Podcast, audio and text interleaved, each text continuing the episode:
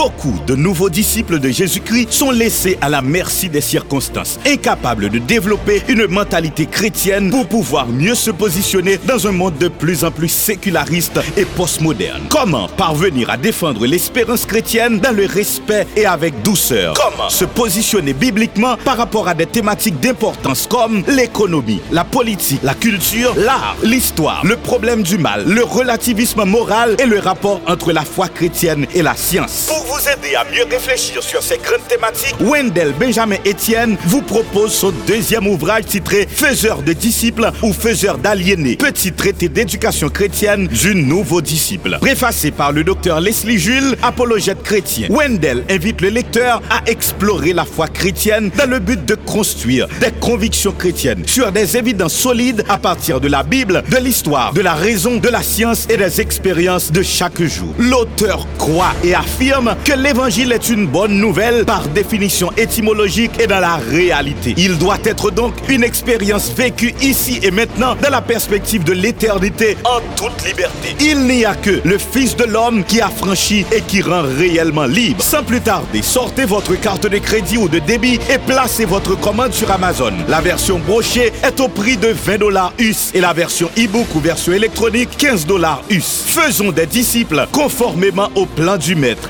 Soyons des disciples réellement libres.